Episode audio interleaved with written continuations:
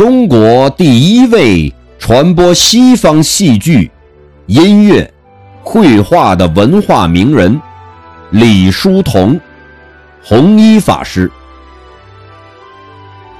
近代文化名人李叔同，一八八零年至一九四二年，出生于天津。一八九八年，清光绪二十四年。由天津赴日本留学，攻读西洋绘画、音乐、戏剧等艺术课程。一九零六年，他在东京组织了中国第一个话剧团体春柳社，公演法国名剧《茶花女》，为中国人第一次公演话剧。一九一一年，清宣统三年，他学成回国，在天津、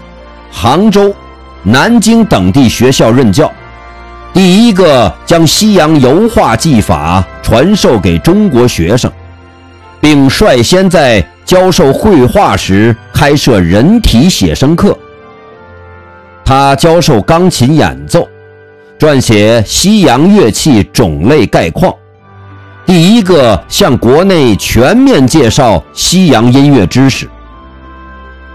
他还是第一个从事西洋音乐创作的人，创作了许多民歌，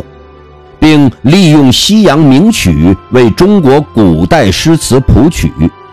被我国音乐界公认为中国近代音乐启蒙运动的先驱。